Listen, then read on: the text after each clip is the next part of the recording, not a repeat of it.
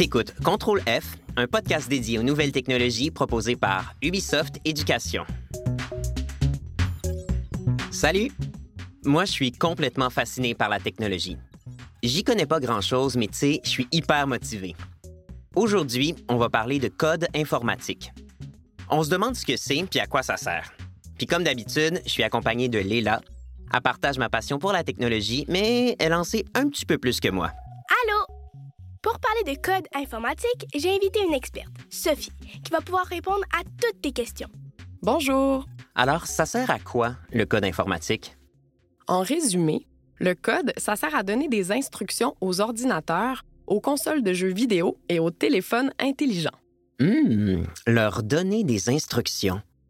Mais ça parle quelle langue, une machine? Les machines comprennent des instructions stockées sous forme de 1 et de 0 qu'on appelle le système binaire. OK, OK, écoute ça.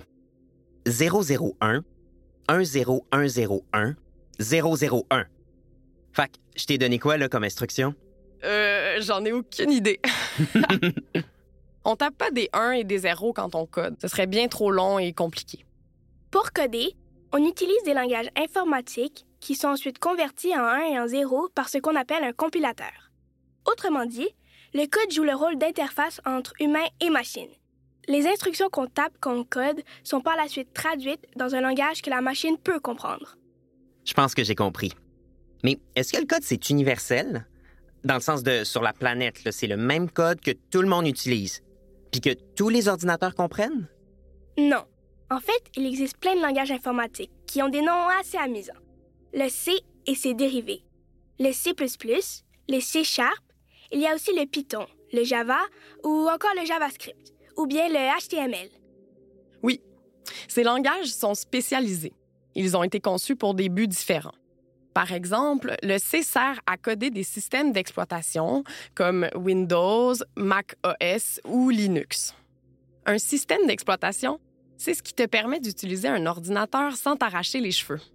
C'est ce qui fait en sorte que tu vois le curseur de ta souris se promener sur l'écran.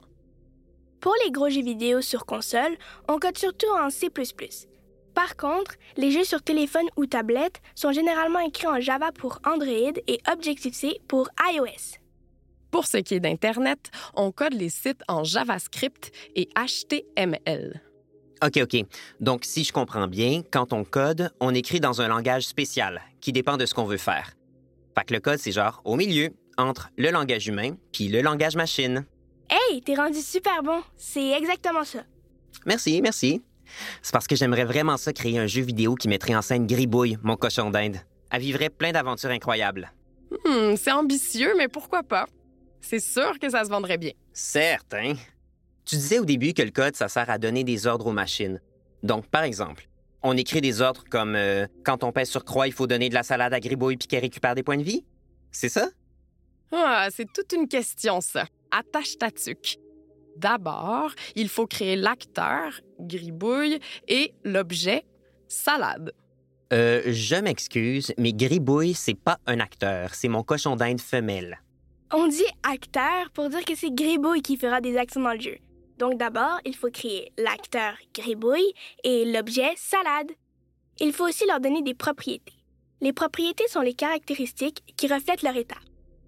Par exemple, Gribouille a la propriété d'avoir des points de vie, disons 100. Elle a la propriété de perdre des points de vie et d'en récupérer. Elle a aussi un inventaire pour garder ses feuilles de salade et d'autres objets qu'elle peut collecter.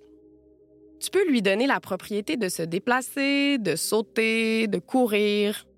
Enfin, Gribouille a la propriété d'avoir le skin cochon d'Inde. Wow, wow, wow, wow.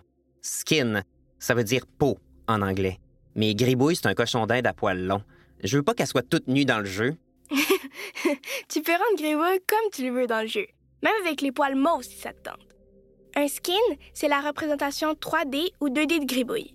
C'est ce que les artistes des jeux vidéo créent pour mettre le visuel aux lignes de code. Quand on construit des jeux, on associe des skins aux acteurs et aux objets. Exactement. Ensuite, il faut donner à l'objet salade la propriété de donner des points de vie. Par exemple, 10 points. Et puis, il faut affecter à cet objet le skin salade. une image de salade. C'est ça. Ensuite, ta ligne de code dira, en quelque sorte, si on pèse sur croix, si on a des feuilles de salade dans l'inventaire, alors Gribouille gagnera 10 points de vie. Mais le total ne peut pas dépasser 100. Oh boy, c'est donc bien compliqué. OK, il y a comme plein, plein, plein de conditions. Oh oui, le code, c'est très complet. Il faut réfléchir à toutes les interactions et les conditions pour qu'une chose se passe. Si on oublie de limiter les points de vie de Gribouille, la salade la rendra de plus en plus forte. Ou si on oublie d'attribuer des points de vie à la salade, Gribouille va en manger, mais sans gagner de vie. Puis c'est pas fini. Dans ton code, il faudra intégrer le déclenchement de l'animation Manger de la salade pour qu'à l'écran, il y ait ce rendu-là. Gribouille qui mange de la salade. Oui, oui, oui, oui, je pense que j'ai compris. En fait, il faut présenter toutes les options qui vont se présenter pour euh, coder un personnage, un événement ou une interaction. Par exemple, Gribouille peut sauter. hmm? Donc, si elle tombe, elle perd 10 points de vie. Si elle porte une armure vraiment fancy, elle en gagne 15. C'est ça? C'est ça. Mais il faut lui donner la propriété de porter une armure. En fait, quand on écrit du code, il faut trouver comment établir les conditions adéquates au bon déroulement des événements du jeu. Oui. Et c'est vraiment fascinant parce que c'est fondé sur la logique. Quand on fait du code, on fait plein de schémas pour montrer les conséquences de telle ou telle chose, les conditions nécessaires à leur déroulement. Il faut trouver des solutions ou des manières efficaces de répondre aux besoins du jeu. Là, on a parlé de code pour ce qu'on appelle gameplay. C'est la partie jeu du jeu vidéo. Mais il y a plein d'autres types de code impliqués dans le domaine. Par exemple, le jeu en réseau ou les pages de classement de joueurs. Ça prend d'autres types de développeurs et développeuses. Exactement. Du code, il y en a partout. Dès que quelque chose fonctionne avec un programme. Il y en a dans les lave-vaisselle, dans les voitures modernes, dans les distributeurs de billets de banque et même dans les avions. En fait, dans pas mal tous les objets électroniques de la vie de tous les jours. Dans les lumières de circulation? Elles sont gérées par des programmes informatiques, donc oui. Euh, dans la voiture téléguidée de ma cousine Michel? Oui, Euh, dans le chauffage de la maison? si ça allume tout seul quand il fait trop froid, oui. Euh, dans les lumières du temps des fêtes qui s'allument toutes seules? C'est beau, là. On va pas trop abuser de la gentillesse de Sophie, quand même. Ah, c'est correct. Pour résumer, le code est partout aujourd'hui et on peut apprendre à coder à tous les âges. Il y a plein d'ateliers de programmation et de camps de jour pour découvrir le code. Tu peux aussi trouver des vidéos sur Internet pour en maîtriser les fondements. C'est sûr que quand on voit des lignes de code à la télé, ça peut faire un peu peur. Des parenthèses et des signes étranges, des mots anglais qui n'ont pas l'air de vouloir dire grand-chose. En fait, il faut y aller progressivement. Déjà, il faut comprendre qu'on donne des ordres aux machines en tenant compte de paramètres bien définis. Et ça, là, c'est un gros pas en avant dans la découverte de cet univers fascinant qu'est la programmation. Je me sens tellement prêt à créer mon premier jeu vidéo. Gribouille et le secret de la laitue perdue. Ça sonne bien comme titre, non? Léla, Sophie, vous en pensez quoi, vous? Ah, justement, Léla, tu viens me donner un coup de main? Toi qui écoutes, en attendant, n'hésite pas à cliquer sur un autre épisode de Contrôle F. Animaux qui parlent, intelligence artificielle ou voyage dans le temps. Il y en a pour tous les goûts. Une production d'Ubisoft Éducation, réalisée par La Puce à l'oreille et les studios Bakery. Un texte de Lucie Laumonier, avec les voix d'Alice Poblette, Claudie Bourget et Jonathan Caron.